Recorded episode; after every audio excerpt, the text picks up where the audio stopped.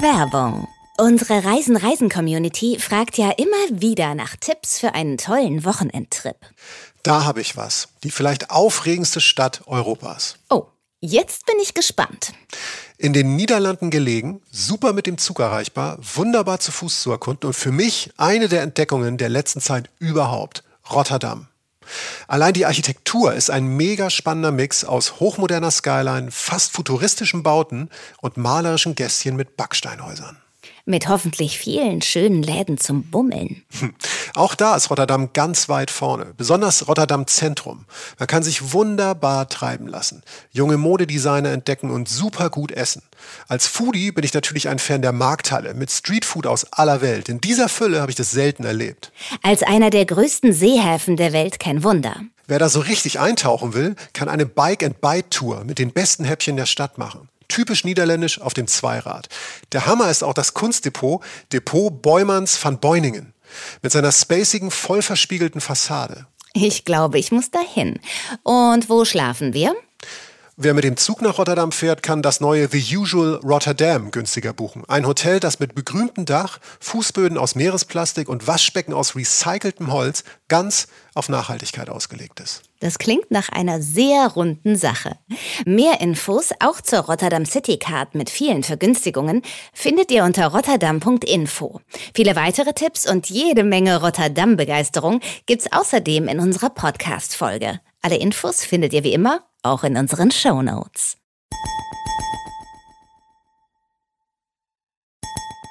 Reisen, Reisen. Der Podcast mit Jochen Schliemann und Michael Dietz. Schönen guten Tag, herzlich willkommen. Mein Name ist Michael Dietz und der nette junge Mann äh, digital mir gegenüber im Geiste ist Jochen Schliemann. Hallo Jochen. Hey Michi, alles klar? Ja, es ist sehr klar heute. Also heute ist heute ist es wirklich sehr klar. Ich ich freue mich wie verrückt, denn wir haben sowas Tolles für euch. Ihr wisst ja, wir haben jetzt selten Gäste, aber wenn wir Gäste haben, dann ähm, suchen wir uns äh, Leute, die wirklich wirklich ähm, groß was zu erzählen haben. Und äh, den Mann, äh, den wir heute für euch haben, der hat wirklich Großes zu erzählen, viele Abenteuer. Aber ich will gar nicht zu tief ins Detail gehen, weil ich habe ja Jochen Schliemann äh, in diesem Podcast und Jochen Schliemann ist der Mann, der die besten Showtreppen der Welt bauen kann. Irgendwann in zwei, dreihundert Jahren, wenn irgendwelche Außerirdische diese Tonaufnahmen finden und dann Jochens Showtreppen hören, werden darüber wahrscheinlich Bücher geschrieben, wenn es da noch Bücher gibt oder ich weiß nicht, ob Aliens Bücher schreiben. Es werden Dokumentationen auf irgendwelchen Holodecks ähm, ablaufen, nur für die Showtreppen von Jochen Schliemann. Meister, das war jetzt eine größere Showtreppe, als ich sie jemals bauen kann. Aber gut. Äh, Take the pressure. Ich wollte dich ein bisschen unter Druck setzen, weil da bist du am besten. Wie kann man jemanden so positiv unterdrücken wie du mich? Aber wie dem, ja. wie dem auch sei, ähm, ja, es ist tatsächlich, ich bin auch tatsächlich so ein bisschen aufgepeitscht vor Freude, denn das hier ist jetzt echt so eine Folge, aus der alle wir Reisenden wirklich viel lernen können. Denn ähm, wir reden jetzt mit einem Menschen gleich, äh, das habt ihr im Titel schon gesehen, Materia, und ähm, der ist wirklich Reisender. Und äh, rein zufällig ist er halt einer der größten Namen der deutschen Musikwelt. Ähm, und es sei gestattet, von mir oder uns zu sagen, es ist jetzt keiner der allglatten ähm, sozusagen Chartstürmer, die es nur darauf auslegen, sondern er ist ein Typ mit Charakter, mit Kanten und wirklich guten Sound, wie ich finde, seit wirklich verdammt langer Zeit schon, ähm, mhm. richtig lange. Und ja. ähm, trotzdem massiv erfolgreich, obwohl er macht, was er will. Und ähm, wir kamen so ein bisschen, wir wussten, dass Materia ähm, Reisender ist. Er hat ja schon äh, äh, viel mit Paul Ripke gemacht, dem Fotografen, und äh, hat auch schon ein paar Songs. Super Videos halt, ja. ne? Also es gibt ganz viele ähm, ähm, Videos von Martin, die halt wirklich flashig sind und wirklich abgefahren sind und äh, wo man sich äh, Sound und Video, wenn man sie zusammen anschaut, sich so richtig so halt so wegbeamen kann. Ja, und, und, und da tauchte auch immer wieder und manchmal auch sehr konkret tatsächlich das Thema Reise auf, beziehungsweise wir haben Bilder aus der Welt gesehen, also von Orten, an denen wir auch waren, die einfach weit weg sind, für die man sich bemühen muss, um dorthin zu kommen. Und Jetzt kam ihr seine neue Single kürzlich raus, die heißt Niemand bringt Martin um. Wir sind gerade im April 2021 und das ist auch schon wieder ein Hit. Und ähm, es ist ein Song, der tatsächlich auch mit Reisen direkt und indirekt zu tun hat. Denn äh, Materia war lange weg, hat eine Auszeit genommen. Irgendwann kommt eine ganze Platte auf die nicht nur Hip-Hop Deutschland wartet, sondern noch viel mehr Menschen.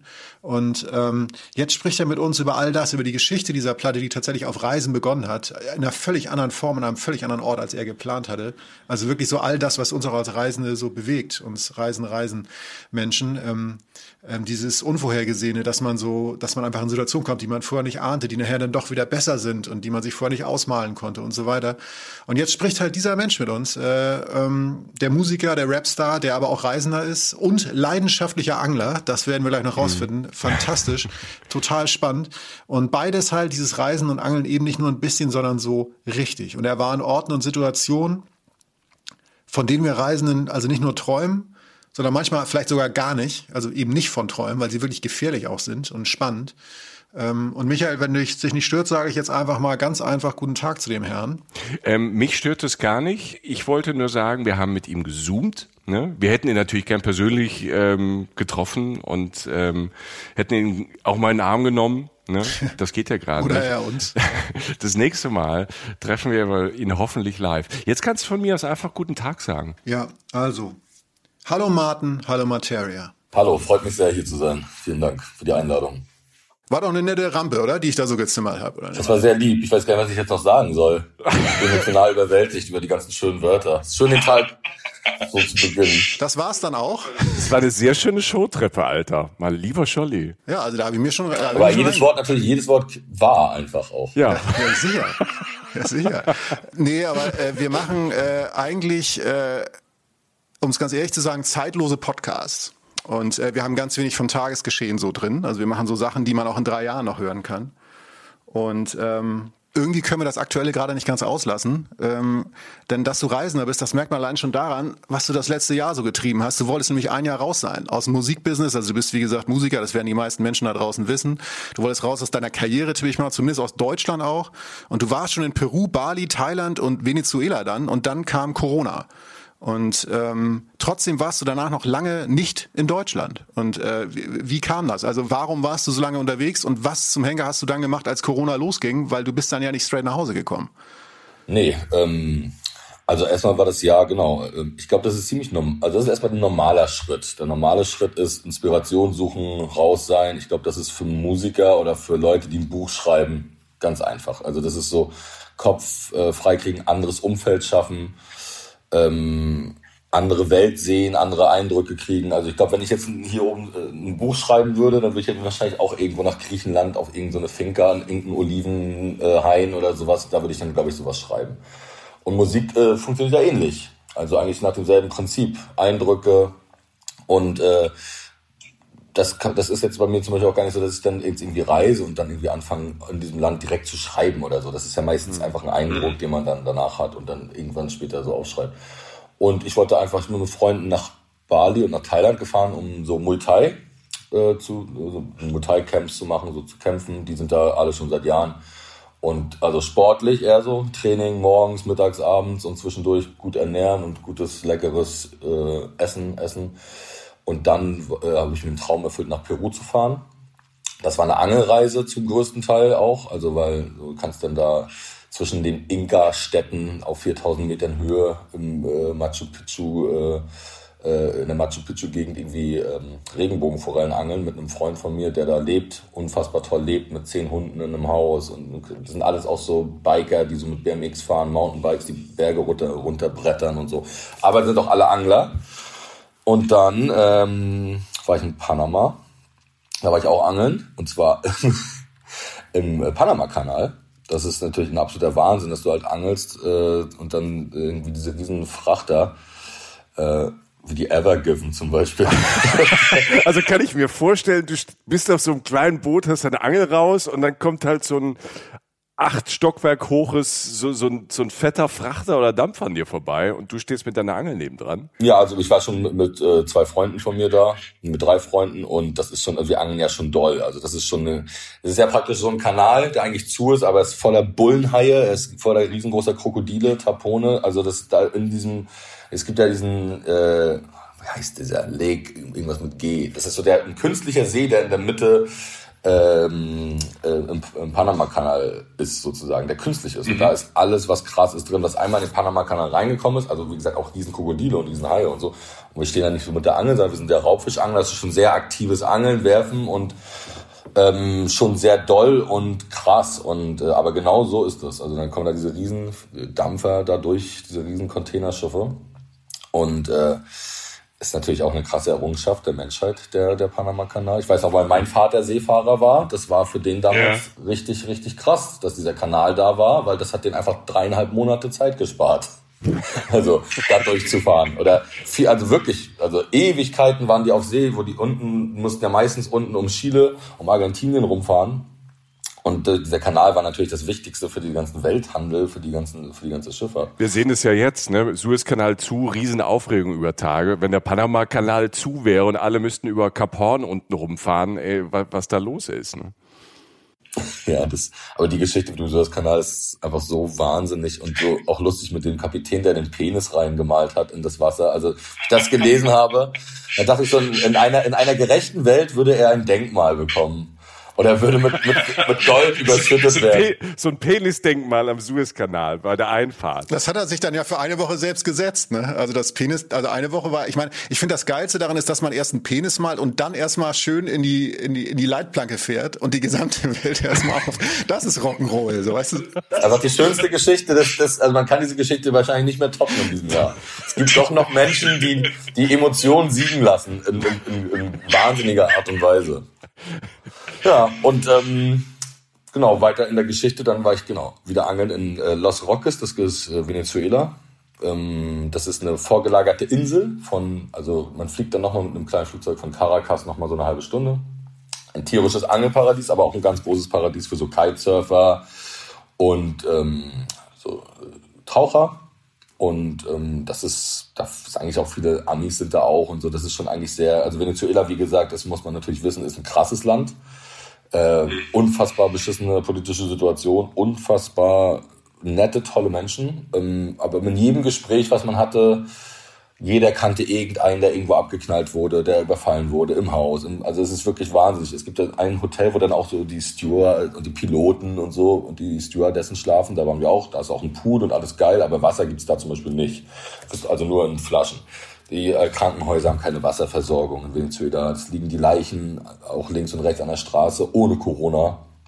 Und äh, das ist schon sehr heftig dort. Und ähm, da irgendwie klarzukommen. Die haben ja auch dieses große Problem, äh, kein Strom, keine Stromversorgung nachts, ähm, was ganz oft, das ist eine riesige Stadt ja auch, ich glaube 12, 13 Millionen Einwohner, Caracas.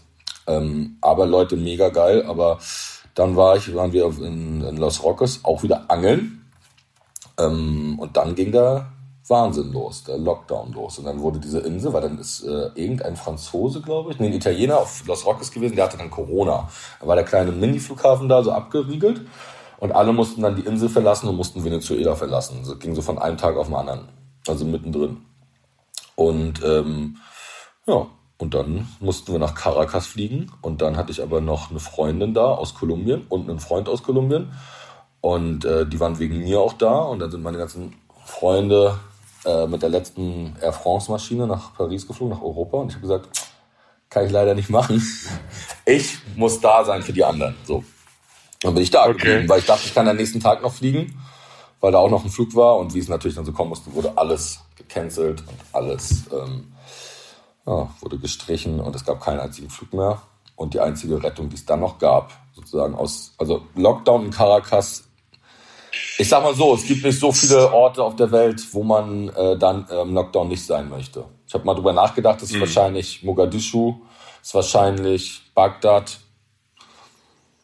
ist wahrscheinlich, ja, das äh, ist schon das absolute High-End-Level an Wahnsinnigkeit. Aber wenn man das realisiert, und das hast du ja dann in dem Moment, ne, mit der Hoffnung, ich komme da morgen ja eh noch raus und ist kein Ding, und dann kommt ja diese, auf einmal diese Welle dieser Pandemie, die uns ja alle irgendwie ähm, in dem Sinn überrascht hat in ihrer Radikalität, und dann sitzt man da und merkt, oh Scheiße, es geht gar nicht so, wie ich jetzt möchte oder wie ich in der normalen Welt das locker geht. Wie war der Moment dann? Ja, die Menschen haben halt schon mehr drauf oder so, das, das Gehirn kann schon Sachen irgendwie einordnen. Das kommt immer darauf an, wie du mit Dingen umgehst. Also du musst halt Szenarien ausspielen. Okay, Szenario 1, ich komme noch irgendwie weg, es gibt irgendein Auto über irgendeine Grenze, äh, alle haben davon abgeraten. Dann, okay, ähm, ähm, ich habe da Leute kennengelernt, vielleicht nach Los Roques zurück, da äh, bei meinen Freunden, die ich da kenne, rumhängen würde auch, wäre wahrscheinlich so mein, mein Ziel gewesen, aber sie hat mich wahrscheinlich nicht hingelassen. Und dann gab es ja noch die Möglichkeit, irgendwie mit einem kleinen Flieger ähm, irgendwo hinzukommen, auch von einem privaten Flugplatz. Und das habe ich natürlich dann angepowert, angepowert, angepowert. Mhm. Und dann habe ich noch ein kleines äh, Flugzeug gefunden nach Trinidad Tobago. Also doof gesagt ein Privatjet. Also so eine, eine Cessna. Aber und Trinidad Tobago ist 45 Minuten Flug von Caracas. Es ist praktisch fast an Venezuela dran. Und dann, äh, das war natürlich das schlimmste weil nämlich für sehr viel Geld sind wir dann nach ähm, Trinidad Tobago geflogen, kamen wir nachts an. Und das war aber der, die Zeit, wo Deutschland so auf dieser Corona-Liste so krass oben stand. Auf Platz zwei nach Italien, glaube ich. Und die Regel war ja, dass man 14 Tage in einem an, äh, ähm, nicht in Deutschland oder Italien oder so sein musste, in den Hochrisikogebieten. Dann kam ich da an, dann wurde ich wie in so einem Verhörsaal, ähm, wirklich, also wie ein Schwerverbrecher, so in so einen Raum gesetzt, wurde auch angeschrien und so. Ich so, was ist denn hier los? Und war ich, ich war aber nur zwölf Tage lang in Venezuela. Davor war ich fünf Tage in Deutschland, deswegen hat das nicht gegolten und deswegen haben sie mich wieder, was völkerrechtlich eigentlich nicht geht tatsächlich. Ich habe dann auch den Botschafter angerufen, der äh, auch für diese für ein paar Karibikstaaten zuständig ist, der auch in äh, Trinidad Tobago gesessen hat. Also ja, können Sie nicht machen. Ich so, hier sprechen Sie mit dem Botschafter. Mir scheißegal, welcher Botschafter. Du fliegst jetzt wieder weg. Hier, ihr müsst wieder raus. Und äh, das Letzte, was er mir noch gesagt hat am Telefon, ist, du versuch irgendwie nach Barbados zu kommen. Das ist die einzige ähm, Chance, die es noch gibt. Also es gibt kein anderes Land im Umkreis, wo du hinkommen kannst, wo du rauskommen kannst. Das ist die einzige Möglichkeit, wo du vielleicht noch hinkommen kannst. Dann ist der Flieger zurück nach Caracas geflogen nachts um zwölf gelandet, was schon der absolute Oberterror war. So, einfach fuck, was machen wir jetzt? Die Hotels haben schon alle geschlossen. Flughafen, wo auch, wo der Flughafen hat sich verwandelt in einen halbwegs okayen, schon ziemlich gefährlichen Flughafen bis hin zu einem 28 Days Later Flughafen. Also das kann man nicht anders sagen. Scheiße. Es ist so schon der Gefühl, einer der schlimmsten Flughäfen. Es ist auch so, ich kenne das ja auch von Freunden, die auch viel in Caracas waren und so vorher schon wo es ist halt einfach so das Land, wo du eigentlich vom Flughafen verfolgt wirst, auch von der Polizei, dann wirst du angehalten, dann musst du einen Huni zahlen, sonst hast du drei Kilo Koks im Kofferraum.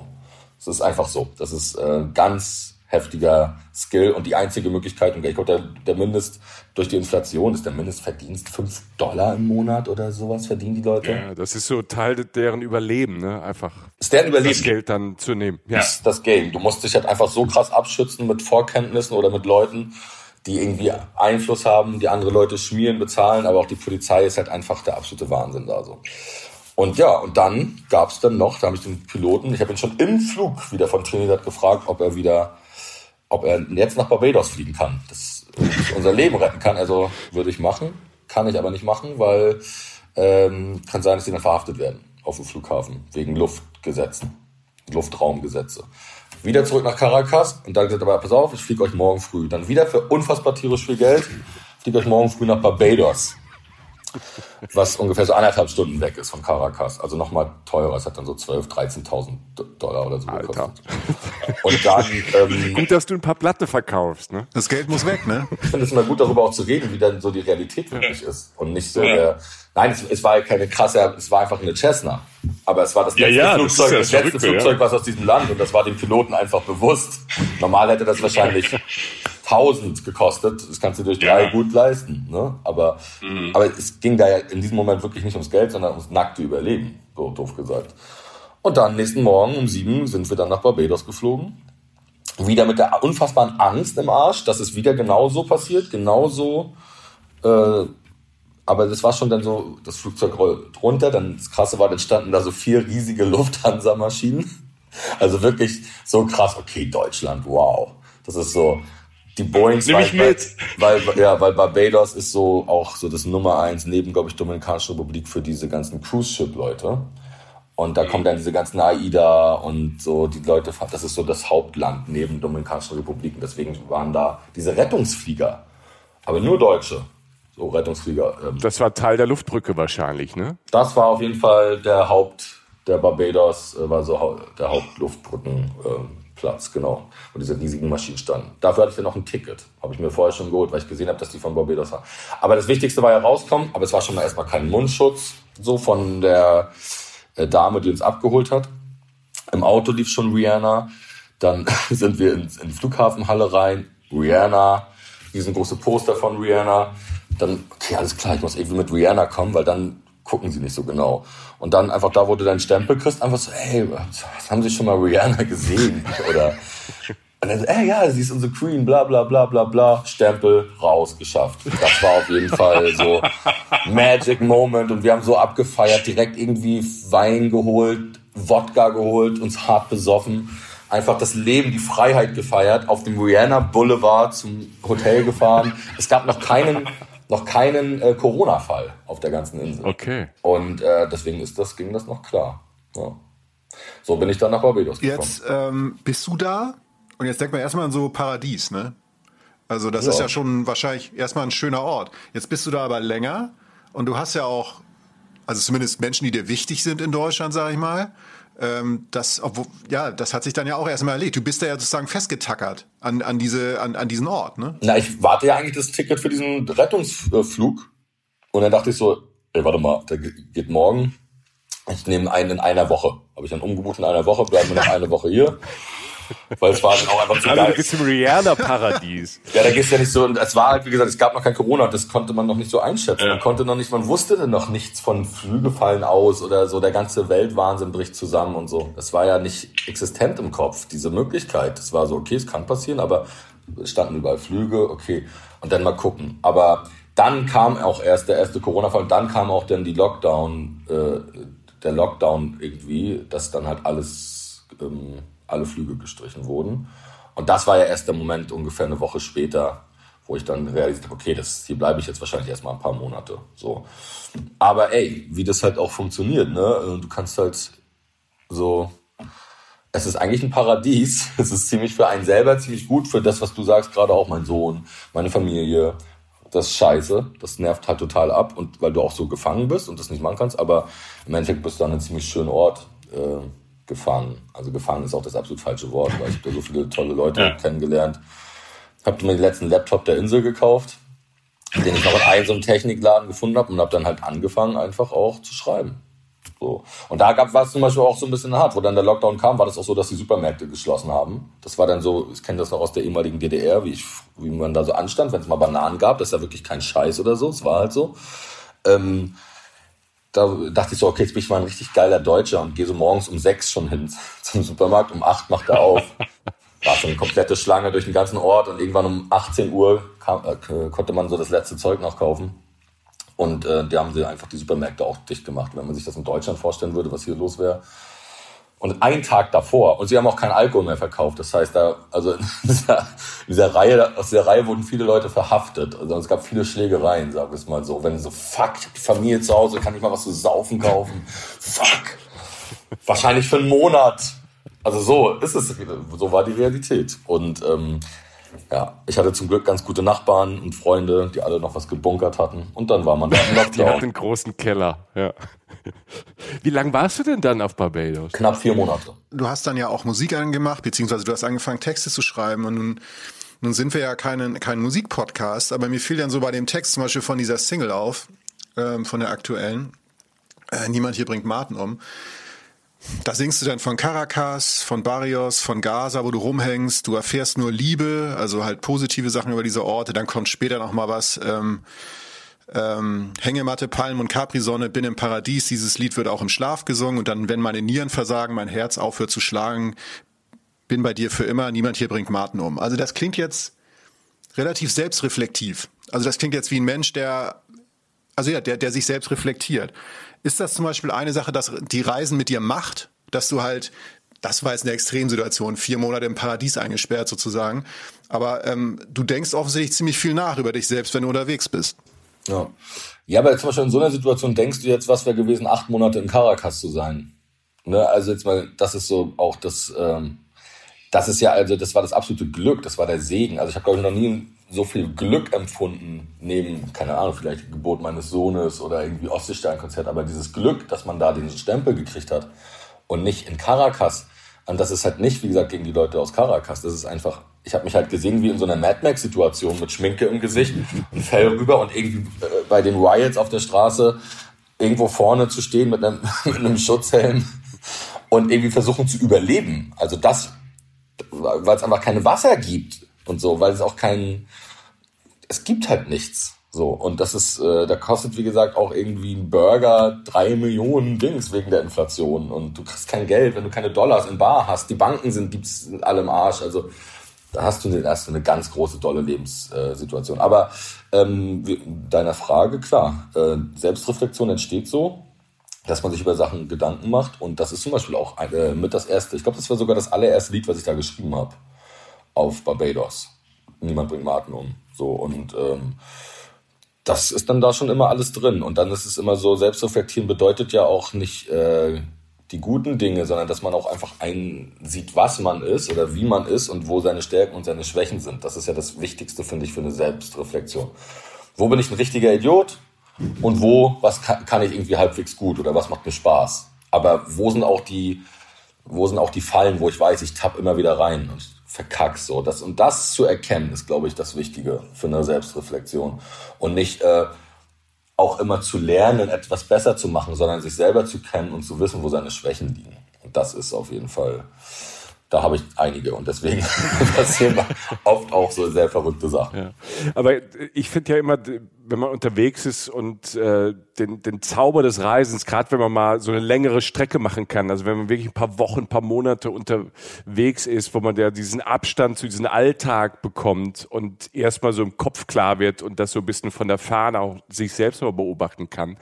Gibt es Momente, also ich bin, mich haben meine Eltern so mit 13, 14 vor, vor, vor, vor die Tür gejagt. Irgendwie Sprachreise, hau mal ab, lern mal ordentlich Englisch. Ähm, du kannst das nicht. Ähm, du musst jetzt vier Wochen bei so einer anderen Familie leben. Ähm, was ich erst mal so ein bisschen befremdlich fand und dann halt ziemlich cool, weil ich gemerkt habe, wow, ich hatte zum ersten Mal dieses Freiheitsgefühl, aber auch ähm, dieses Gefühl, ich kann so ein bisschen von der Fahne auch auf mich selbst gucken. Hattest du so, so, so Momente, so erste Reisemomente, wo das so geklappt hat, wo du gemerkt hast, so ich bin jetzt mal raus aus diesem, ich bin in einem anderen Kosmos, mir geht's besser, beziehungsweise ich kann so ein bisschen dieses Reflektieren anfangen? Auf jeden Fall. Also das hat, ähm, das hat bei mir wahrscheinlich ja auch äh, genetische Gründe. Wie gesagt, mein Vater als Seemann, das muss man ja auch so ein bisschen verstehen. In, in der ehemaligen DDR war das der einzige Job, wo du reisen konntest. Der einzige. Deswegen wollten die ganzen jungen Männer, wollten Seemänner sein. Mein Vater war in den 70ern in Chicago, in Detroit. Die haben eine Hochzeitsreise mit meiner Mutter nach Athen gemacht und haben, äh, haben eine Gruppe Westtouristen auf der Akropolis verarscht. Also so, Hochzeit, so, so, wo kommt ihr denn her? Ja, aus Rostock. Und so, hä, ihr dürft doch gar nicht hier sein. Und dann so, doch, wir dürfen alles, aber wir sagen es euch nur nicht und so. Also so eine Sache.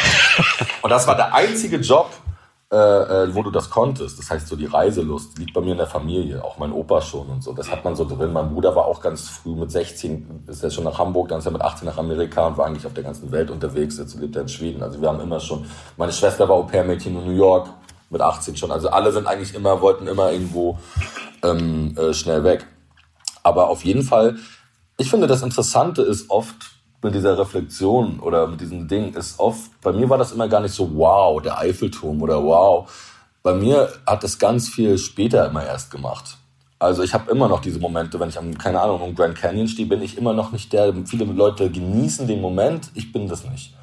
Ich, deswegen habe ich das Angeln und liebe das Angeln so doll, weil ich das wirklich im Moment genieße. Aber so Reisen war immer total geil und ich habe das andere geliebt, aber, die, aber ich war auch immer gestresst. Ich hatte auch immer Sachen zu tun oder war immer kopfmäßig gestresster. Und bei mir hat das erst immer ein bisschen später eingesetzt, wie genial das gerade war oder so. Also manchmal eine Nacht später, manchmal auch einen Monat später oder so. Und das hat mir gezeigt, wie das mich verändert und wie wichtig mir das, dieses Reisen ist und wie wichtig dieser Blick auf die Welt eben ist.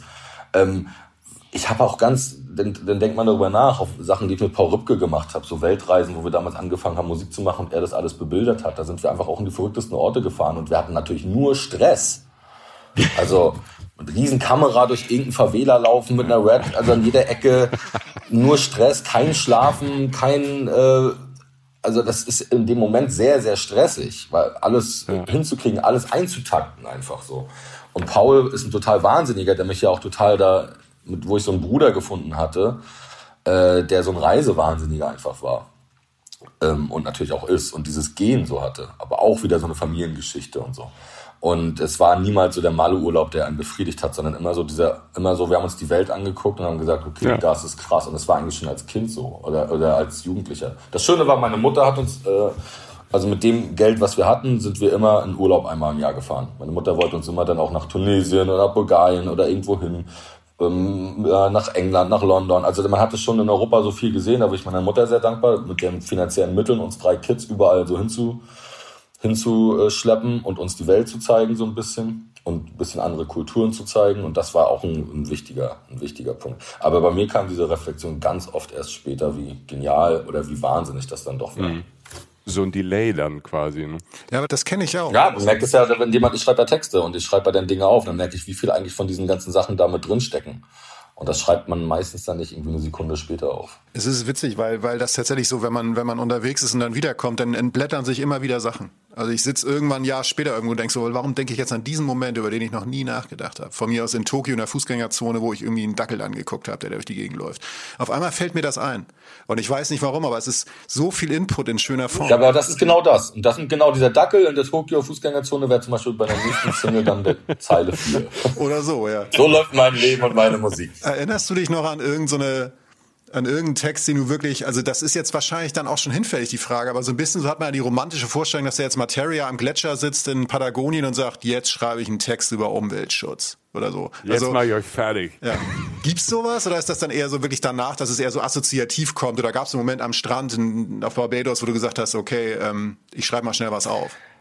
Also auf jeden Fall, also ich habe das, ich habe jetzt zwei Projekte, ich habe Materia, ich habe auch noch Masimoto. Und Masimoto ist so ein alter Ego von mir, der so sehr verrückte Musik aus der Alien-Perspektive macht. Und da haben so ein bisschen grün, ja. Ein bisschen grün. Und da haben wir immer sehr viel, also da bin ich einfach irgendwo hingefahren mit meinen Jungs. Und dann haben wir gesagt, alles klar, wir sind hier einen Monat und hier fangen wir an zu schreiben und hier beenden wir. Es muss alles hier geschrieben sein, es muss alles hier.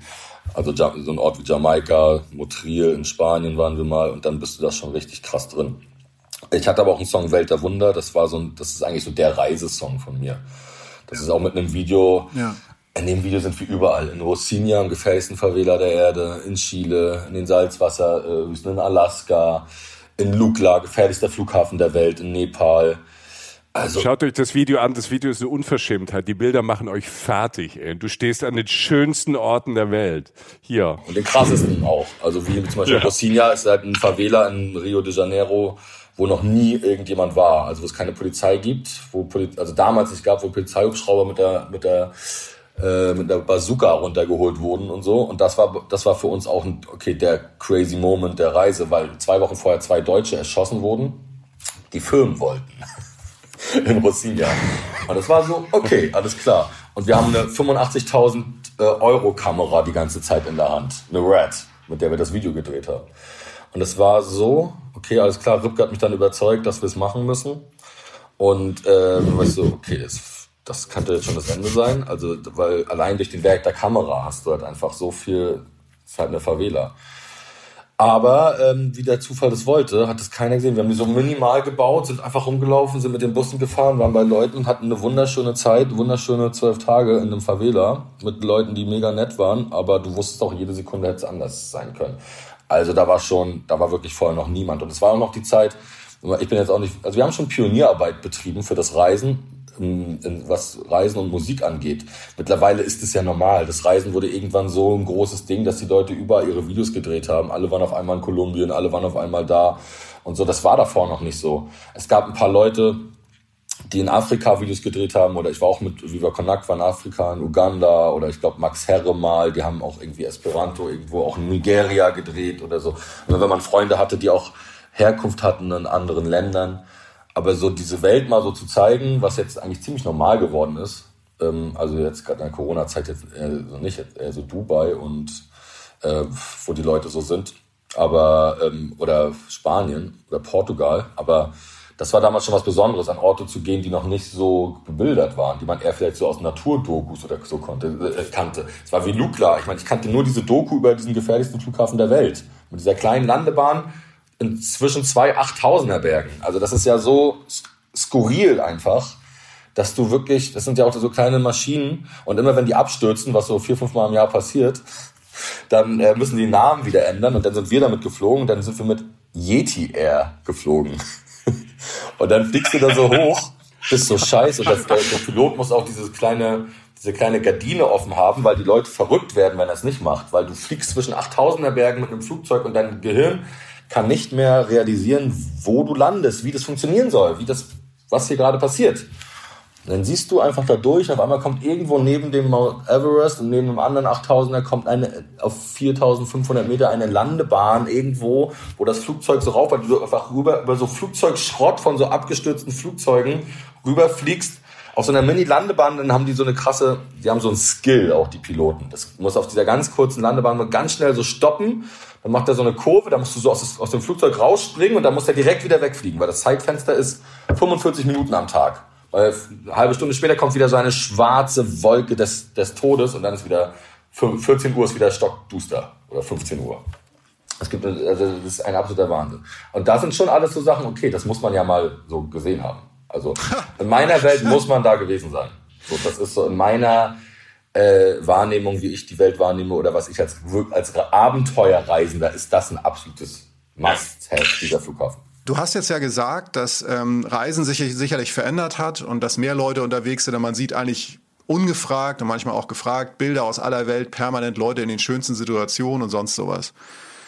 Du reist ja anders. Also es ist ja schon immer noch, du bist vielleicht manchmal an denselben Orten, aber äh, du bist ja schon relativ, ich sag mal, einmal abenteuerlich und dann aber auch bodenständig unterwegs, würde ich jetzt mal sagen. Ähm, man kann Orte ja schon noch anders erleben, als sie bei Instagram aussehen. Ähm, ist dir das wichtig und zudem fällt dir irgendeine Nummer ein, also die krasseste Übernachtung, die du jemals hattest oder die krasseste Situation, wo du sagst, meine Güte, wie bin ich hier eigentlich hergekommen? Warum habe ich das überhaupt gemacht? Da, da gibt es auf jeden Fall einige. Ähm, ja, also es ist, ähm, ich finde es gar nicht immer so ein bisschen Boden. Es ist so ein bisschen so, bei mir ist es auch das Hobby, durch die Angelei komme ich einfach an unfassbare Orte. Also an Orte, die anders sind oder die nicht so touristisch sind oder nicht so oder auf oder dieses alles so von einem anderen Winkel sehen. Das ist halt das Schöne. Du bist einfach immer durch dieses halt wie so ein Netzwerk auch ein weltweites Netzwerk aus Anglern das ist ja nicht so, in Deutschland ist das ja immer so ein bisschen Angeln, das ist immer so ein AfD-Opa an einem See mit drei Büchsen Bier, so. Auf der ganzen Welt ist das, ja. einfach, ist das einfach anders. Die ganze Welt ist das ein Riesending. Ist das eine, in ganz ja. vielen ärmeren Ländern ist es, ist es das Überleben, ähm, so, oder das, oder die Fischerei, das Hauptding. Und in äh, Amerika oder in Skandinavien, so wie Schweden, da angelt jeder. Es gibt keinen Nicht-Anglermann. Das ist nicht, das ist so, das ist so, das, das ist einfach so, wenn du zum Beispiel als, hat mir mal auf dem Schild erzählt, wenn du zum Beispiel so, so datingmäßig bist und du angelst, hast du immer tierisch gute Chancen bei Frauen, weil die wissen, okay, das ist kein Idiot, der jetzt in Clubs rumhängt, sondern der in der Natur rumhängt mit dir. So, ah, weißt du? Also, wenn, so ein, also in, selbst in Holland, selbst in Holland ist das so. Ne? Also, das ist, in Holland hat jeder ein Boot. Wenn ich mich für eine Schwedin oder eine Holländerin interessiere, dann lerne ich aber schnell angeln oder was? Dann lernst du schnell angeln, weil sonst wird es nix. Aber es ist so, es ist einfach, es ist halt weltweit ein krasses Ding, weil es auch so ein bisschen so dieses Naturding halt ist und so sich selbst versorgen, selber einen Fisch fangen, den man selber brät, den man äh, aus der Natur entnimmt, auch da total krassen Umgang mit zu haben und das nicht als selbstverständlich zu sehen und so. Aber es ist ja auch ein Skill, es auch, hat was mit Ernährung zu tun, hat was mit Überleben zu tun. Es ist äh, eine Mission, auf die du gehst so und dann äh, ähm, jetzt um auf die Frage noch zu kommen, ist es halt so, dass ich jetzt äh, sehr oft in Kolumbien war, dreimal die letzten, die letzten paar Monate. Und ähm, ich in Kolumbien halt im Dschungel äh, angel. Ich habe ja auch ein Angelprofil bei Instagram, das mein Lieblingsding äh, ist. Und äh, wo nur so Fischsachen und so kommen. Da ist es wirklich so, dass wir da jetzt, also was da passiert ist, jedes Mal, das ist das Allerkrasseste. Also da ist man wirklich im absoluten, also im Regenwald. Ich war jetzt in zwei verschiedenen, einmal im Süden an der brasilianischen Grenze und einmal im Orinoco-Delta. Das ist der, der Fluss, der Venezuela und Kolumbien trennt. Der Orinoco ist, glaube ich, doppelt so lang wie Deutschland. Auf einer Insel in der Mitte vom Fluss. Und da fange ich jetzt auch an, so Sachen rauszuhauen, langsam und so.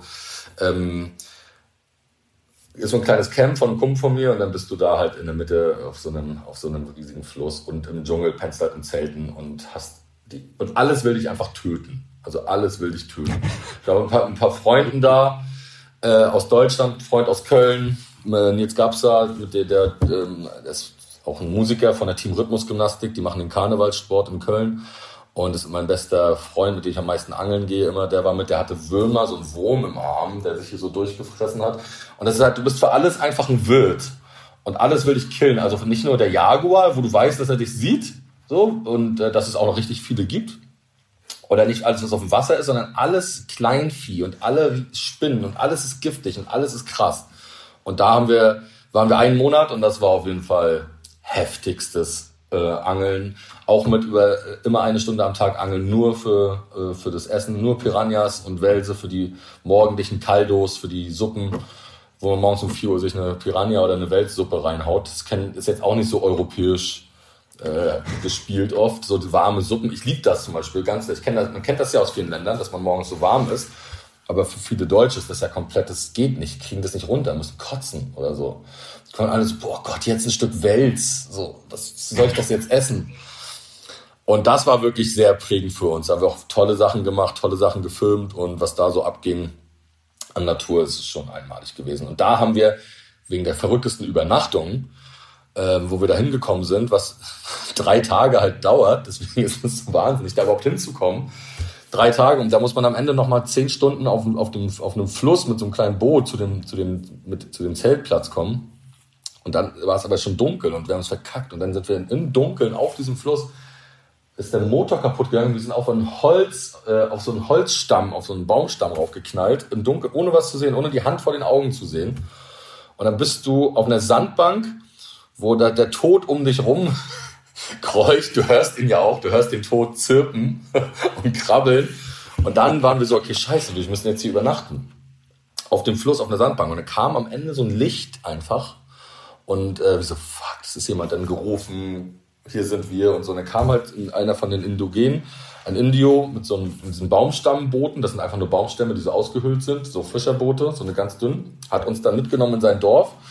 Und da waren wir dann zu viert und dann haben sie uns in seinem, haben wir in einem, in einem indigenen Dorf, in der ersten Nacht, wo wir da waren, auf dem Fußboden, war es auch schon so, die hatten dann so, so ein bisschen höher gelegene Betten wegen den Gifttieren und uns haben sie dann so in den Vorraum so zu viert, dann haben wir uns zu viert so mit den Freunden so aneinander gekuschelt, wegen der Kälte auch nachts. Also es wird also durch, durch das Frieren und durch diesen Stress und den psychischen Stress, wo sind wir hier? Und das war der Moment, wo ich dachte, was mache ich hier mit meinen drei Freunden in, in Löffelchenstellung, in der Indio-Hütte im kolumbianischen Dschungel, wo wir auf einem Boden schlafen, wo dir wahrscheinlich gerade zwei Vogelspinnen und eine Tarantula irgendwie äh, das Bein hochkrabbeln. Und äh, das war sehr, sehr verrückte, aber auch liebevoll. Das hat uns total vereinigt. Wir waren dann die Ersten, die ein Fußballspiel gemacht haben in dem Indio-Dorf in der Geschichte.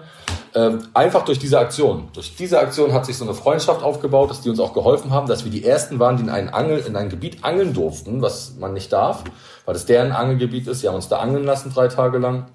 Wir haben wir an einem Wasserfall geangelt, wo bis jetzt zwölf Menschen auf der Welt jemals überhaupt geangelt haben. Das sind so die Momente, das passiert genau dadurch, kommt immer eins zum anderen und das ist immer Fügung. Und dann erlebt man was, was kein anderer erlebt vorher durch so eine Aktion. Und das ist auf jeden Fall ein sehr besonderer Moment gewesen. Dann kommst du irgendwann nach Hause und das, eher, das eine, was Reisende ja oft haben, ist, es passiert ganz viel in einem selbst, was man erlebt und es macht ja was mit einem. Und dann kommt man nach Hause und erstens verändert sich die Welt hier, hat sich die Welt hier kaum verändert. Also höchstens mal eine Baustelle, eine neue oder so. Und ähm, das andere ist, du auch noch irgendwie teilweise in dieses Business zurück, in dem du arbeitest. Und dann sitzen da, also das, das ist jetzt, äh, zerstör mich, wisch mich weg, mir egal, aber da sitzen dann manchmal Leute irgendwie in Badehosen auf Autos und rappen darüber, dass sie ein Auto haben. Ähm, was man, also das ist doch schon ein krasser Kontrast, oder, den du dir da gibst. Und, und denkst du nicht manchmal auch, wenn du hier bist, auch im Show bist, es, können ja auch wegkommen von den Rappern. Außer ich, wir arbeiten ja alle so ein bisschen in den Medien. Da denkst du manchmal, was ist das eigentlich für ein Quatsch, den wir hier alle veranstalten, oder? Das Posen hat die Pop- und die Schlagerindustrie erfunden, glaube ich. also, wenn ich mir die ersten Schlagervideos angucke vor den Rappern, da war das, also war Sexismus und äh, äh, war so groß geschrieben oder wenn ich mir eine, eine Schlagerparade heute angucke. Also das mit der Musikrichtung, da verteidige ich natürlich immer meine Musikrichtung. Da gibt's natürlich alles. Aber natürlich ähm, ähm, ist es so, aber ähm, du kannst nicht für alle Menschen, du kannst ja nicht deinen Geist oder deine Sicht auf Dinge auf alle übertragen. Es ist ja genauso wie Leute sind auch mega zufrieden, wenn sie in einem Robinson-Club in in, auf Kreta sind. Jedes Jahr mit der Familie, jedes Jahr. So, das finden, lieben manche Leute. Manche brauchen das für ihr Gehirn. Manche finden das geil. Und das akzeptiere ich total. So, ähm, es muss jeder selber irgendwie rausfinden, was so sein Ding ist oder ähm, wie, wie, die, wie die Sicht auf die Welt ist. Und wenn ich eine tierische Angst vor Spinnen und Schlangen habe, dann sollte ich wahrscheinlich nicht nach Australien fahren. So, das, so, oder, und dann da im Outback rumhängen. Das ist einfach so. Weil da war ich auch schon und also in den Städten schon, das ist nicht gut. Ich bin auch ein leichter Spinnenphobiker. Ich hatte damit, ich bin dann mal äh, nach, ähm, äh, nach Südbayern in so eine, in so eine Spinnen, in so, so, so, so ein Spinnenhaus, ein Insektenhaus gegangen. Da habe ich mich so ein bisschen, habe die Spinnen gefüttert halt und so, bevor ich auch in den Dschungel gegangen bin, um mich so ein bisschen zu sehen, weil ich weiß, dass ich halt eine leichte Phobie habe. So, und ich aber auch, ja. auch immer wieder Kontakt mit großen Spinnen hatte, auch alles. Also Camel Spiders in, in, in diese riesigen Spinnen in der Wüste in Marokko und so, in Indien, in Weiß, also auch Australien, die ganzen Huntsmen und sowas alles. Und bevor ich aber da in den Dschungel bin, habe ich, habe ich die so gefüttert und habe irgendwann so meinen mein Frieden mit denen gemacht. So, habe immer noch natürlich Probleme mit denen, aber ich akzeptiere sie unfassbar als Tiere. Sind tierisch geil. Also Spinnen sind super. Was die drauf haben, ist eine absolute Eins. Aber bin schon so ein bisschen, hab, hab Probleme mit den, mit den Kumpels. Und ähm, für mich ist das Wichtigste, was ich immer vielen Leuten sage, die Angst haben, irgendwo hinzugehen, habe ich immer für mich eine Sache ähm, rausgefunden. Und eine diese Sache ist, dass man nicht alleine ist auf der Welt. Dass dieser Planet nicht dein Planet ist. Also der Mensch, der versucht es natürlich. Und man geht immer, der Mensch geht immer davon aus, dass er so natürlich, du fährst irgendwo hin, jemand holt dich ab, du bist in einem Hotel, du kriegst dein Essen. Es, jemand am Strand gibt dir ein SUP oder ein kleines Boot zum Angeln. Oder, oder du kannst Paragliden, du kannst wieder zurück, du kriegst Abendbrot, du kriegst eine Flasche Rotwein. Und so denkt der Mensch ganz oft. Aber es ist halt nicht der Fakt. Der Fakt ist einfach, dass da draußen so viel anderes Leben ist noch und das genauso auf dieser Welt ist, was genauso eine Berechtigung hat, hier zu sein. Ob das im Meer ist, ob das irgendwie in so einem Dschungel ist, so, sonst hat man ja nicht mehr so viel auch von so Wildnis. Und dass du einfach auch am Arsch sein kannst, wenn du einen falschen Schritt machst einfach tot. So. Weil sich, äh, wenn du auf einen Stachelrochen trittst oder wenn du äh, eine Redback dir in die Hand äh, beißt oder sowas. Also es ist möglich. Und es gibt Situationen oder Länder, wo das möglich ist. Wenn ich in Alaska irgendwie rumlaufe mit einer Fliegenroute und ein Bär neben mir 20 Meter weiter sich einen Lachs aus dem Fluss holt, ist das auch eine lebensgefährliche Situation. Es kommt darauf an, ähm, du musst es wissen, du bist halt zu Gast. Und wenn so, das, Taucher verstehen das oft sehr gut weil Taucher natürlich in eine andere Welt, äh, ich bin ein schlechter Taucher, ich habe so einen Paddy-Schein, 18 Meter tief Taucher, sowas, ne? Aber äh, bin auch kein guter Taucher. Aber da weißt du, du bist Gast so, und du benimmst du dich meistens auch, als außer am Roten Meer in Ägypten oder so, wo man auch ab und zu mal äh, die Korallen kaputt tritt mit den Taucherflossen. Das passiert natürlich auch, aber es ist so eine Respektsache, Respekt vor der Natur und auch immer, und das ist das, was ich am Reisen so sehr liebe, das ist diese Wachsamkeit an dieser Art von Reisen, an dieser Rucksackreiserei. Es ist einfach die Wachsamkeit und dieses Gefühl zu haben, hier ist etwas, was dich killen kann. So. Das finde ich geil, weil nicht, weil ich es geil finde zu sterben, sondern ich finde es geil, weil mein Mindset gut ist in so einer Situation. Mein, mein Geist funktioniert frisch und klar.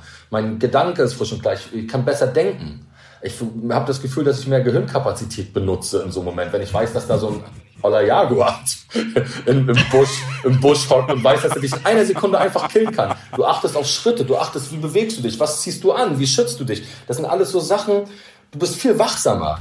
Und das ist ein geniales Gefühl. Und das ist, kann ich immer nur jedem sagen, dieses Gefühl mal zu erleben, einmal zu erleben hat man das, äh, wird das, ähm, will man das immer wieder haben. Das ist die große Sucht des Abenteuerreisens. Und das Abenteuerreisen hat nichts zu tun mit Geld. So, das Abenteuerreisen, das kann genauso in Rumänien, in den Karpaten passieren, das kann genauso ähm, dieser, dieser Style, diesen Stil, so dieses Natürliche zu haben. Und man kann dann halt einfach nicht das große Hotel machen. Ich mache da auch manchmal, gehe ich drei Tage in irgendein Hotel. Du musst es halt so nah an der Natur erleben, um da wirklich Teil von zu sein. Das ist einfach, es, ein, es geht nicht ohne das andere. Diese Welt so zu erleben, wie sie ist, in diesem Ursprung, geht nur so. Und ähm, da muss man auch wissen, dass man, äh, dass man sich zu schützen hat und dass man auch vielleicht ein besseres illegales Moskitoschutzmittel sich besorgen muss. Es geht leider nicht anders. so, so hatte ich auch schon irgendwie in Namibia so Army-Style, also wirklich so Mil Military-Style Moskito-Mittel. das auch wirklich geholfen hat, aber auch gegen alles andere, ich was ich hatte. Ich hatte, kein, ich, ich hatte keine Hautflora mehr. 50 ist erlaubt in Deutschland. Aber was mich, die, ich glaube, das, was du, dieses Gefühl, was du eben beschrieben hast, ne, wo wir beim Jaguar waren, also wo so ein bisschen Gefahr da ist. Also man ist ja kein in dem Sinn Danger Seeker, dass man sterben möchte, aber man will vielleicht an dieses ursprüngliche zurück. Vielleicht ist das auch ein bisschen Urinstinkt, was natürlich den Kopf freier macht, weil das, das Gehirn oder die die Platine da oben wirklich nur auf das jetzt konzentriert ist. Das finde ich in den Momenten, wenn du so unterwegs bist, im Dschungel bist oder draußen bist und ähm, das, das finde ich immer so das Faszinierende. Und ich, irgendwann bekomme ich dann auch so eine Ruhe, also so eine beobachtende Ruhe. Und ähm, obwohl es stressig und vielleicht so ein bisschen gefährlich ist. Das ist absolut richtig. Das ist genau das auch. Diese Ruhe, die man dann kriegt, ist ja auch ein total krasser Moment. Dass man eigentlich erst ein bisschen gestresst ist und dann kriegt man aber so eine, man hat so eine wachsame Ruhe. Das ist auch ein wunderbares Gefühl. Ich glaube, es ist auch ein kreatives Gefühl. Also, weil ich finde, diese, diese, diese Ruhe, ähm, die, bei mir ist es so, dass sie in dem Moment so wie so ein Delete macht. Weißt du, Festplatte erstmal Delete. So, jetzt wird, jetzt fahren wir nur auf Notstromaggregat. Und, ähm, und aus dem Gefühl raus, aus dem Gefühl raus, dass ich zerr davon, weil es das, das halt so einfach nach und mit mit der Großartigkeit des Moments und und gleichzeitig haben mich die Momente, diese Naturmomente, die du auch eben beschrieben hast. Also ich stehe auch nicht auf ähm, auf, die, auf diese Riesenspinnen und alles Mögliche. Da ähm, das ist auch nicht so mein Favorite und ich gehe nicht auch unbedingt dahin, wo die wo die sind, aber man kommt ja nicht dran vorbei. Aber wenn man so in Kontakt ist mit, mit Natur und so tief drin ist, weil was ich über die Jahre so gelernt habe oder was mir einfach wichtig geworden ist, ist einfach, ich will das, dass das bleibt. Ich will das schützen, so wie wir leben, so wie wir auch bisher gelebt haben auf diesem, auf diesem Planeten ähm, kann sich weitergehen. Und das hat mir, es haben mir diese Trips wirklich so auf diese Basic Trips, haben mich das irgendwie so gelehrt und äh, treiben mich in dem Sinne auch an zu sagen, okay, man muss das, man muss das bewahren. Klar, auf jeden Fall. Aber es ist, ähm, wie gesagt, auch ziemlich schwierig, die Welt zu retten. Also es ist ein mhm. Unterfangen, was man irgendwie oft oder so angegangen ist oder versucht in kleinen Schritten irgendwo mitzumachen als Musiker habe ich das, wie gesagt, mit Viva Con Agua in Afrika viel gemacht. Also Brunnenbau, Wasseranlagenbau und so, das, ähm, was ein richtig cooles Netzwerk ist, was einfach so auf Festivals ja Geld sammelt und davon einfach da ganz viele Leute an Trinkwasser bringt, was wirklich immer geil war. Aber bei mir ist es auch, es ist, also ich würde nie sagen, die Hoffnung auf, man darf die Hoffnung nicht aufgeben für sowas. Aber bei mir ist es wirklich im Moment so, dass ich denke, das ist so, so eingefahren, also einfach von der Logik her oder von, von meinen wirklichen, glaube ich, sehe ich da wirklich nicht so wirklich äh, das Licht, muss ich ganz ehrlich sagen. Ähm, ich bin jetzt eher so drauf, okay, ich muss jetzt irgendwie so schnell wie möglich noch in die Mongolei, bevor Gazprom da irgendeine Pipeline durchballert. Durch das, äh, durch ein Amur-Flusssystem. So denke ich im Moment. Damit ich das noch sehe, also so bevor das alles kaputt geht, weil es wird halt alles kaputt gemacht. Es ist unfassbar was gerade passiert, auch in Kolumbien zum Beispiel. Man redet die ganze Zeit von, von, von den Regenwald, in Bolsonaro, in Brasilien und so, wo jeden Tag. Mhm. In Kolumbien genau dasselbe. Da werden, da ist in der Corona-Zeit jetzt, ist ein, ein 20 Prozent des Regenwaldes aus dem Südosten abgeholzt worden für, für ähm, weil, weil sonst die Leute sich aufgeregt hätten, aber in der Corona-Zeit konnte keiner das machen. Meine Freundin und meine, mein Freund aus Kolumbien haben jetzt diese ganzen Sachen mir jetzt mal geschickt da bin ich noch rübergeflogen, das ist jetzt alles weg. Also das ist äh, alles für, für, für, für Weiderinder, alles Rinderflächen. So, und das ist einfach zu krass. Du kannst es ja nicht, also wie willst du das reparieren? Das ist einfach, die Welt hat das nicht im Griff und die, dieses Recht des Regenwaldes bei Ländern liegt oder so, das nervt natürlich auch. Auf der anderen Seite, ja, ist es immer, wenn man in den Ländern ist, versteht man Dinge ja auch manchmal. Also war bei mir zum Beispiel auch immer so, ey, man kann keinen Bären töten, das ist unmöglich. Das war für mich, das ist mein Lieblingstier zum Beispiel. Das ist das geilste Tier. Da war ich zum in, in, in den Northwest Territories in Nordkanada. Es gab keinen, der keinen Bären tötet. So, also es war so heavy. Und dann so, ja, das macht, na doch, das ist ganz wichtig hier. Es gibt erstens richtig viele Bären. Ist auch ein Fakt, habe ich mich dafür auch. Und dann bist du auf einmal so alles klar. Dann akzeptierst du irgendwann, dass die Leute da sind, auch die Inuit-Dörfer und so, dass das alles Bärentöter sind. Weil da, davon lebst du, davon isst du, das Fell, das wird alles verwertet. Und das ist ganz normal, so, dass alle, jeder ein Jäger ist, der da oben wohnt, in, einer, in so weit weg von der Zivilisation, wahrscheinlich so wirklich so 1000 Kilometer weg von dem nächsten Ort, der so 10.000 Einwohner hat. Und da musst du auch immer ein bisschen verstehen, dass natürlich, äh, das, das ist auch eine Erkenntnis des Reisens, dass man dann versteht, dass, ach so, okay, deswegen, ja, da kann ich jetzt hier nicht sagen, ich bin nicht Europa. Finde ich aber nicht gut, dass ihr Bären tötet. Das ist so, fühlt man sich auch tierisch dumm dann in so einem Moment. Aber die Welt ist gerade ganz schön am Arsch und diese ganzen natürlichen Ressourcen und diese ganzen wirklichen Natur, also klar, das in Afrika weiß man das so mit, dann war ich auch ein paar Mal irgendwie Safari und du fährst irgendwie in so einen Park wie in so Disneyland rein eigentlich. Und das ist natürlich super und das ist, aber es ist halt alles keine richtige Natur. Das gibt es ja nicht mehr so richtig. Es gibt eigentlich nur den Regenwald, der immer mehr dezimiert wird. Es gibt irgendwie noch, keine Ahnung, genau, die Mongolei oder Sibirien.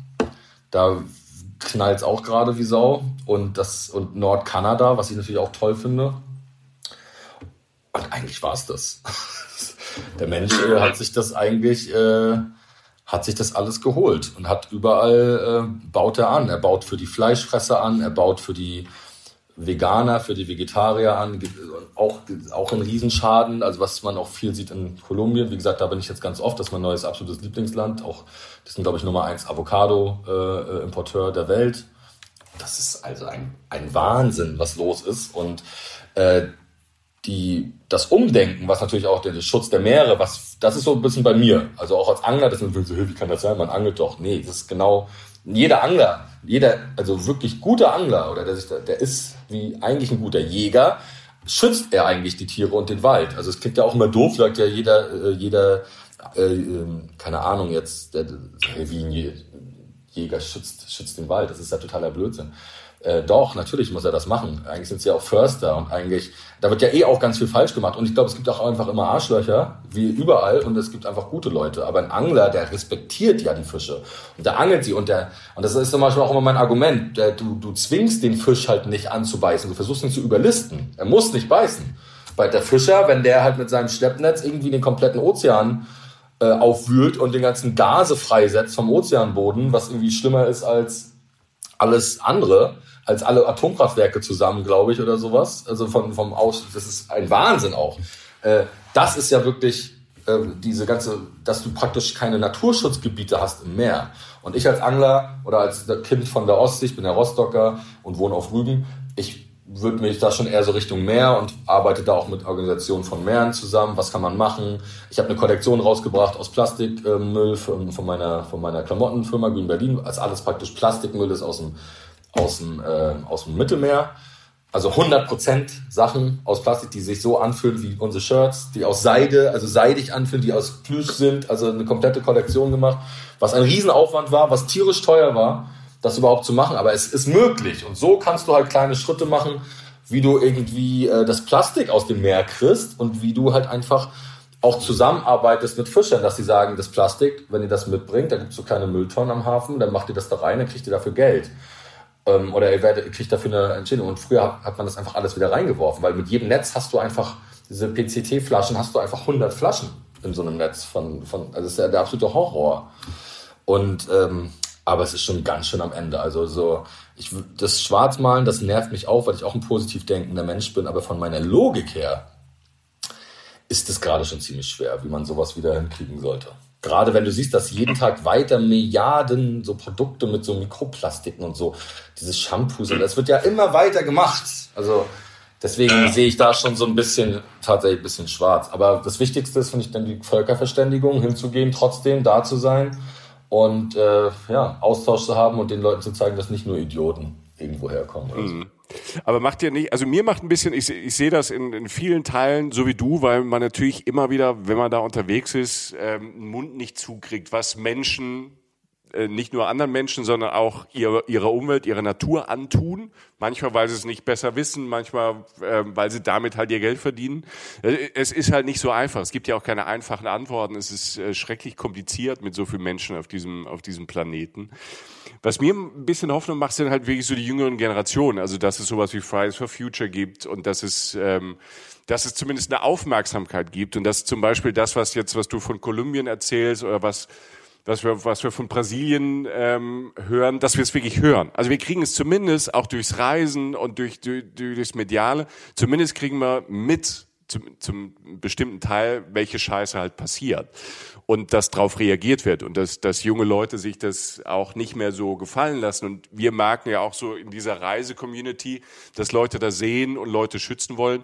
Also ich habe, ich, ich möchte auch die Hoffnung haben, ähm, dass da was ranwächst, auch eine Gegenbewegung auch ranwächst, wo natürlich auch Reisen und sich ein eigenes Bild von Situationen machen helfen kann. Auf jeden Fall. Also die Natur gewinnt ja das, das, das Spiel am Ende so oder so. Das ist ja klar. Ist ja auch immer so schön zu sehen, wo, wo in den Marshall Islands, Bikini äh, Atoll, wo diese Atombomben-Einschläge von diesen Tests damals waren, auch von den Chirac-Sachen und so. Ich meine, wenn man sich das mal vorstellt, das weiß ich noch, wo Chirac Atombomben im Meer getestet hat. Ja, fuck Chirac, ja, ich weiß noch, ja. Also allein das, und das ist irgendwie, keine Ahnung, irgendwann in den 90ern gewesen. Das ist so normal, weil ja, dann machen wir es halt im Meer, weil da stirbt dann gar kein Mensch. komplettes Ökosystem, eine komplette Welt tötest du einfach und das ging durch.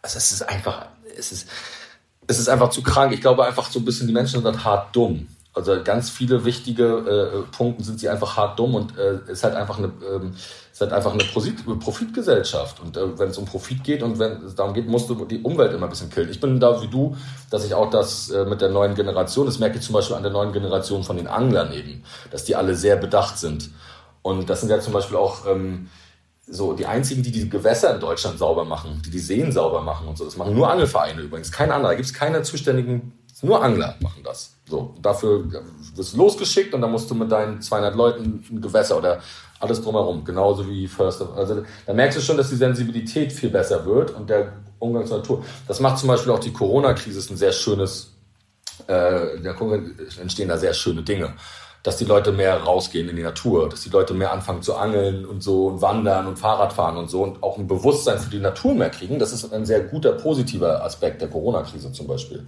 Also allgemein ist die Corona-Krise für die Umwelt unfassbar gut.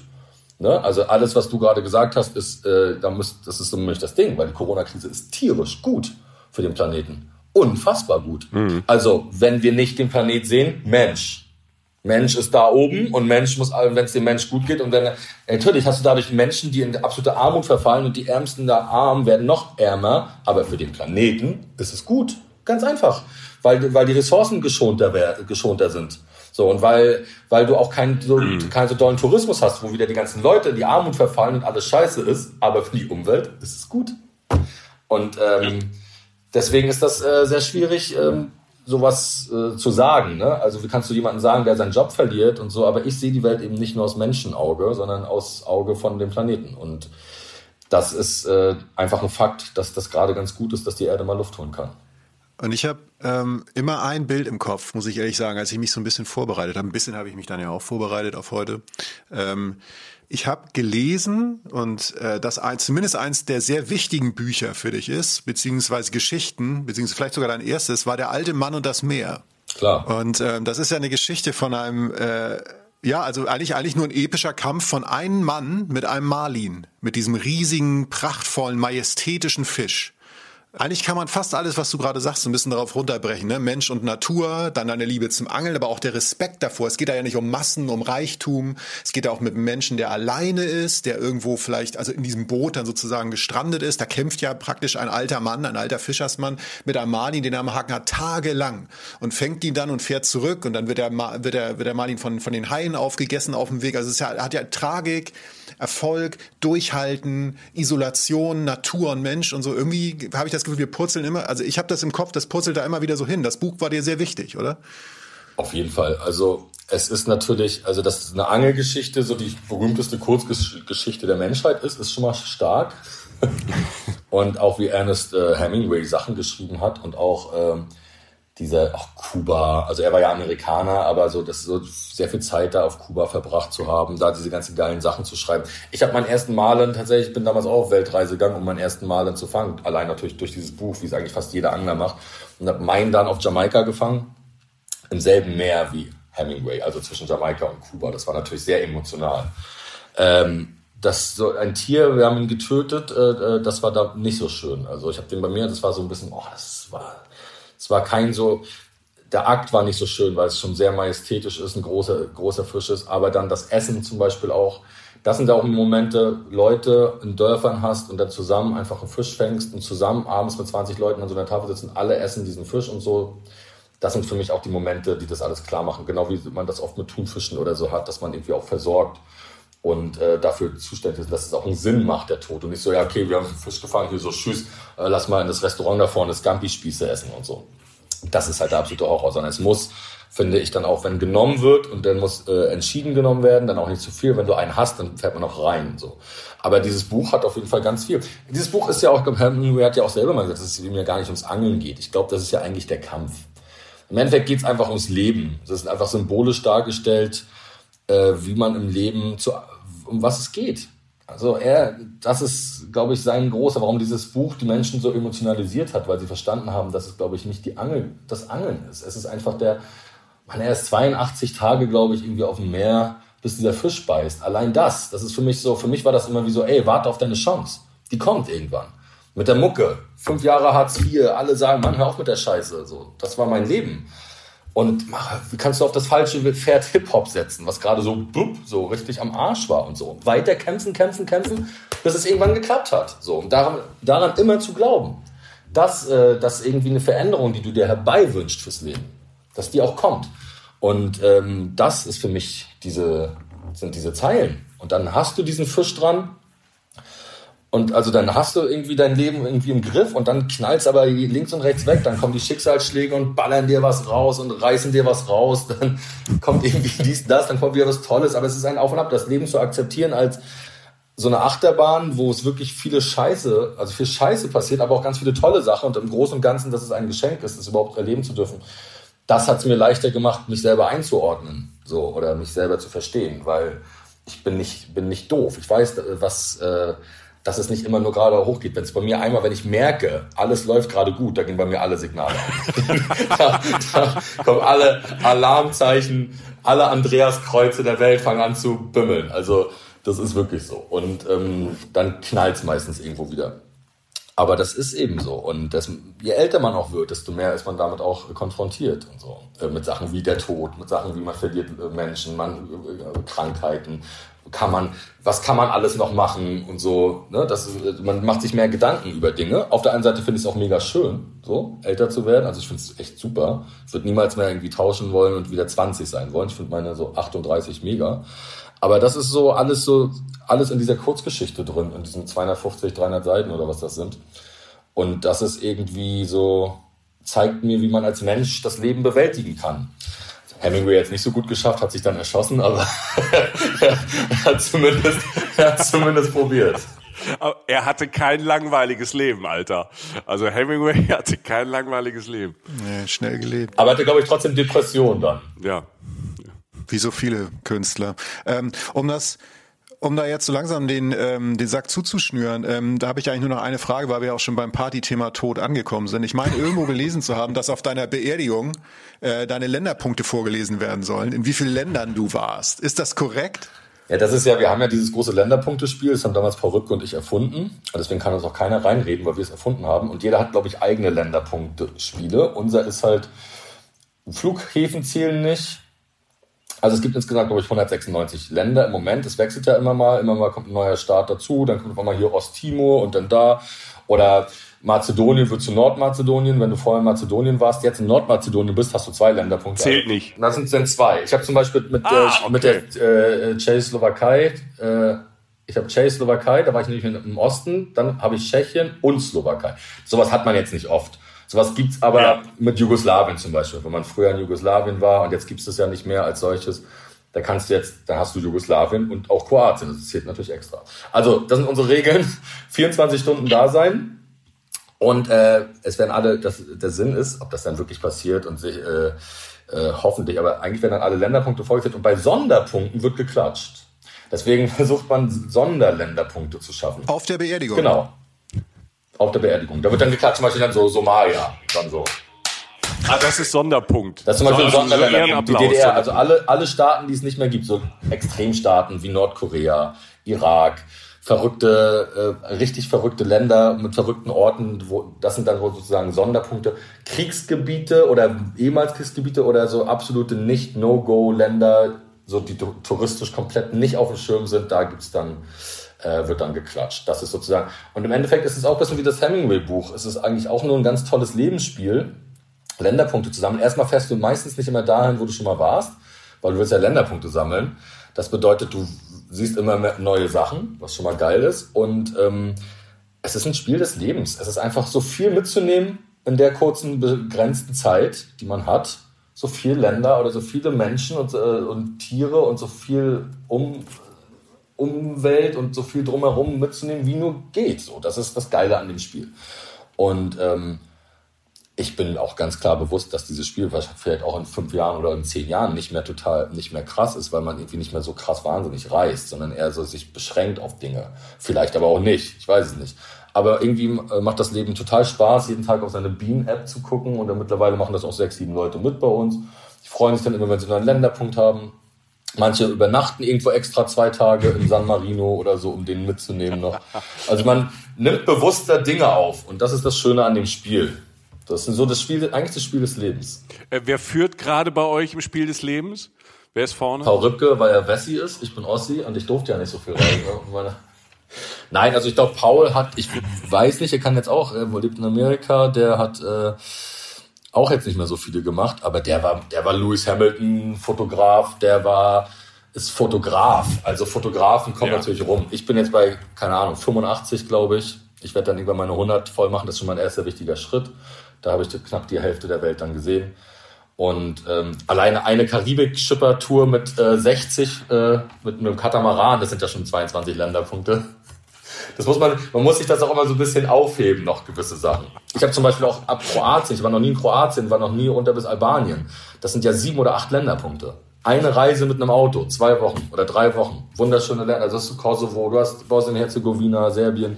Du hast ja tolle Orte auch und tolle Länder, habe ich alle noch nicht. Hebe ich mir alles für eine so eine schöne Tour. Karpfenangeln wahrscheinlich. So, so, so Bulli-mäßig und dann mit so Karpfen sucht man sich ja. so Seen aus und dann fährt man da so rum. Also du als Angler und du warst noch nicht auf dem Balkan und du warst noch nicht an der Adrian unten. Das, ja, das Schöne ist ja selbst, so selbst beliebt, jemand, so beliebt ist das auch nicht. Bei, also wie gesagt, da ist in Südamerika knallt ein bisschen mehr mit Fischen, deswegen.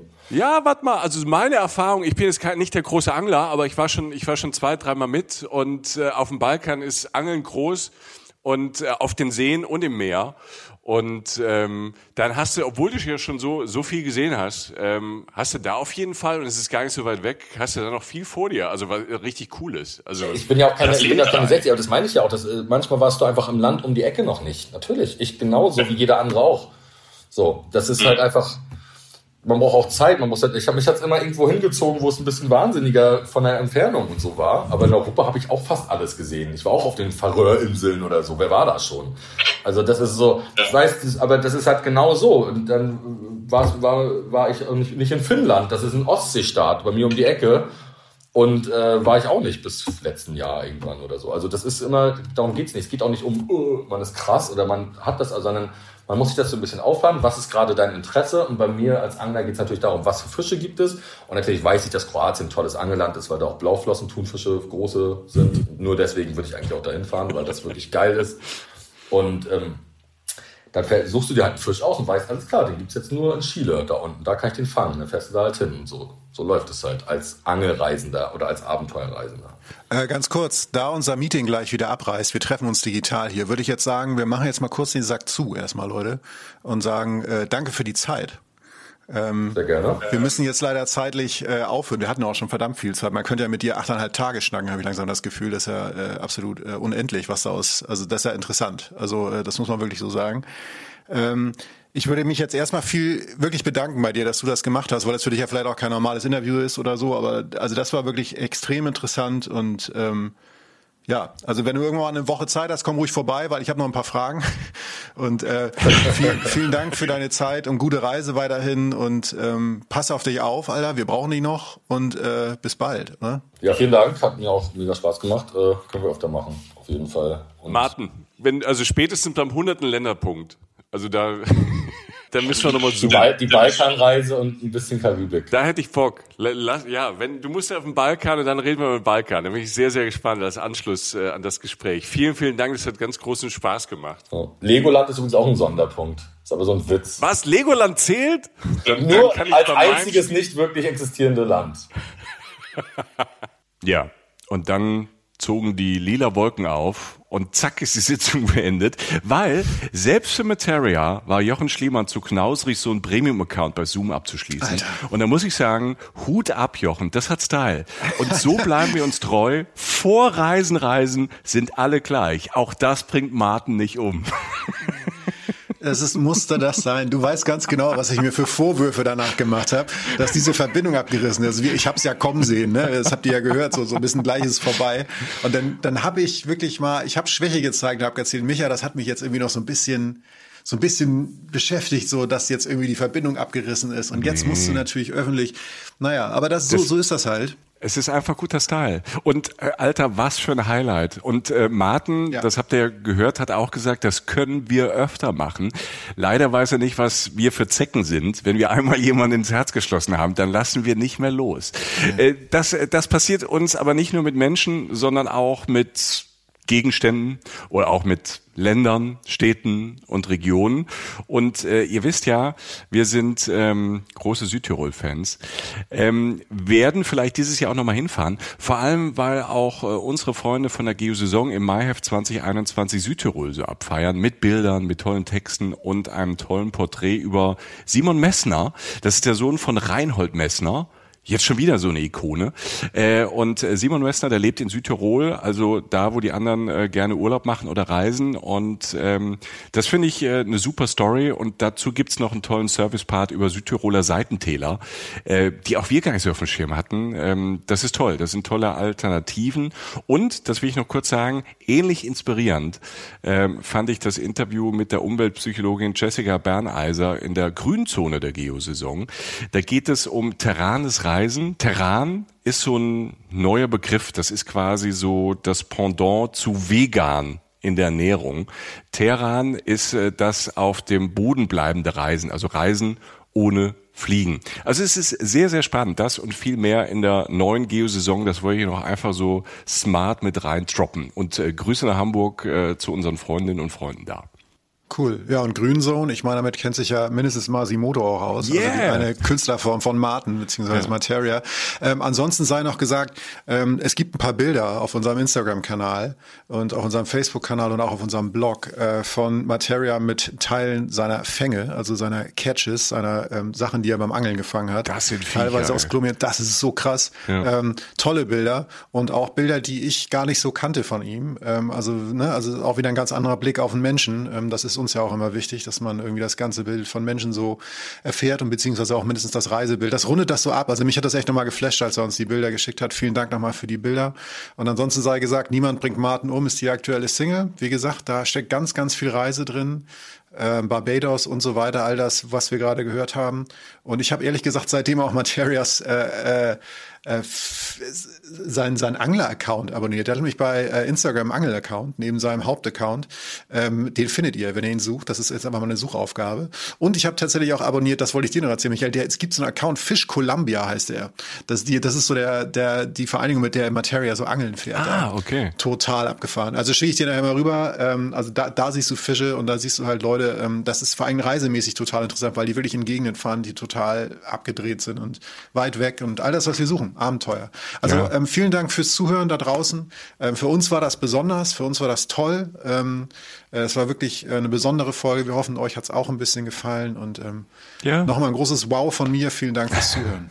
Ja, danke äh, nochmal an Martin und ähm, danke an euch. Und äh, wie immer folgt uns äh, gerne auf Instagram, auf Facebook. Wir sind auf YouTube. Und äh, mehr zu Martin und dieser Folge gibt's natürlich auf unserem Blog Reisen, Reisen, der Podcast. Da findet ihr alles. Und natürlich freuen wir uns auch über Sterne ähm, bei Apple oder folgt uns auf Spotify. So viel sei noch gesagt. Ähm, wo immer ihr seid, was immer ihr jetzt macht, ähm, haltet durch und äh, euch alles Gute. Passt auf euch auf, wir brauchen euch noch. Bis dann. Reisen, Reisen. Der Podcast mit Jochen Schliemann und Michael Dietz.